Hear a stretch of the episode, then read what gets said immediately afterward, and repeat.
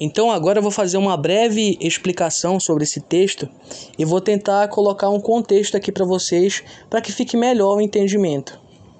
Bem, é, esse texto ele se passa é, em que época da minha vida? Se passa na minha infância. Então, é, sobre essa época, né, o que, que eu tenho a dizer? Eu morava, na verdade, eu e a minha família, né, meus dois irmãos e, o, e os meus pais, nós morávamos na, num, em uma casa que ficava atrás da casa da minha avó. Então, basicamente, tudo que acontecia comigo e com os meus irmãos, a minha avó acabava sabendo. E uma dessas coisas que aconteceu comigo, que ela foi uma das primeiras a saber, foram os acidentes que eu tive, acidentes domésticos, né, que eu tive. Esse especificamente do poema é um acidente que envolve é, o meu hobby de andar de bicicleta. Numa dessas tentativas de aprender a andar de bicicleta, eu acabei caindo e me machucando. E quem foi a primeira pessoa que me ajudou? Foi a minha avó. No caso, a minha avó materna, Dona Maria. Então agora eu vou começar a ler aqui é, e explicar né, o texto. É, para ficar mais claro algumas coisas, né? Por que, que eu usei. Por que, que eu coloquei esse nome. É, enfim, várias coisas aqui do texto. Curiosidades, né? Então vamos lá.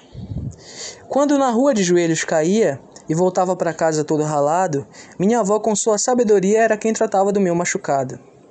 Então, essa primeira parte, ela meio que já ficou clara para vocês, né? Porque eu já expliquei que, é, como eu morava na casa que ficava atrás da casa dela, então tudo ela ficava sabendo, né? É, e no dia que eu me machuquei, ela foi. É, quando eu me machucava, era sempre ela que tratava, primeiramente, antes de é, eu recorrer à minha mãe, né? Então, essa primeira parte é basicamente isso. E aí eu continuo.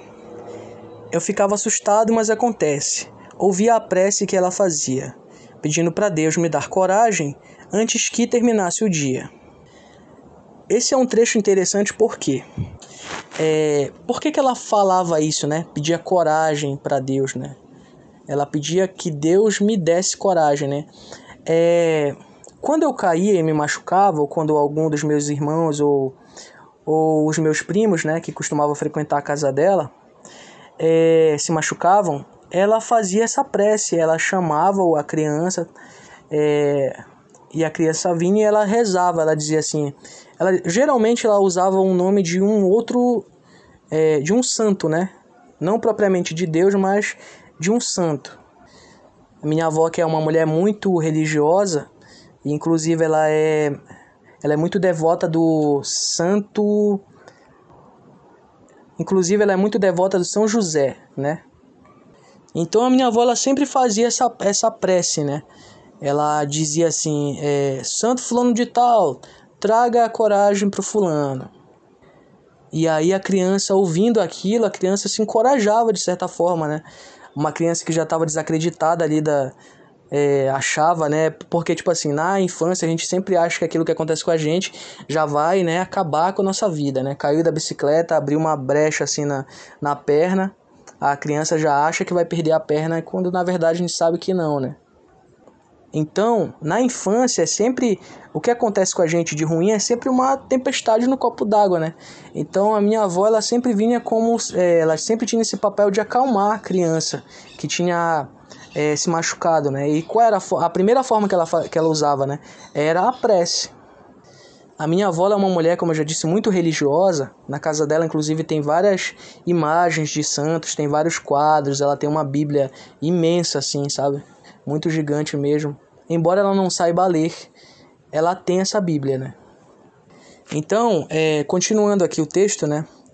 É, eu digo assim: Dizia que o susto iria passar e pedia para eu me acalmar. E por mais que o ferimento continuasse a sangrar, já não sentia tão intensa a dor. Então, isso que eu estou dizendo agora no texto é o que isso quer dizer. É, na infância, a gente não tem essa noção de que é, aquele, aquele, aquela prece que ela fazia, ou então depois o sopro, né, que eu vou citar, aquele sopro que ela soprava na minha mão, a gente não tinha, eu pelo menos não tinha noção de que aquilo não me ajudava é, a curar aquela ferida, né? não me ajuda aí. Hoje em dia eu, eu tenho essa, essa consciência de que é, ela fazia aquilo mais para acalmar a criança, não que aquilo tivesse uma fosse uma cura, né, para ferida, mas ajudava a criança a superar aquele momento, né? Então, na infância a gente não tem essa essa consciência, né, sobre esse ato, né, sobre esse gesto. E é por isso que eu digo assim que por mais que continuasse sangrando a ferida, ela ajudava a curar de certa forma a dor, porque ela dava um apoio emocional, né? E aí agora se encaminhando aqui para o fim do poema, né? Eu digo assim: ela ajudava a me curar com esse simples gesto, soprando em mim, em minha mão, um pouco de amor. Bem, é agora falando um pouco sobre o sopro, né? Que é o inclusive é o que dá o, o gesto que dá nome ao poema, né? Antes de publicar esse poema, eu publiquei no Facebook, fiz uma publicação no, no Facebook onde eu me perguntava assim: eu me perguntava por que será que a minha avó soprava a minha mão quando eu tomava algum susto ou quando eu me machucava, né? E aí uma, uma pessoa, né, é, comentou lá no, na publicação do Facebook e ela disse assim, olha, isso daí é uma, um gesto de amor, isso daí foi um sopro de amor. E aí essa frase ficou na minha cabeça por alguns dias e aí depois dessa é, desse comentário dessa pessoa, eu fui e escrevi o texto. O curioso em relação a isso, a esse sopro, é que é, ela não eu coloco no texto mão, né? É, só que ela soprava nas duas mãos, ela soprava tanto na mão esquerda quanto na mão direita. Então seria um sopro nas duas mãos, né? E aí eu estava refletindo sobre isso é, posteriormente, né? E eu cheguei a essa conclusão também de que aquilo era um gesto de amor, né?